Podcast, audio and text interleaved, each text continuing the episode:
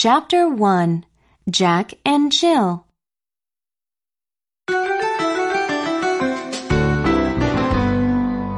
Jack and Jill went up the hill to fetch a pail of water.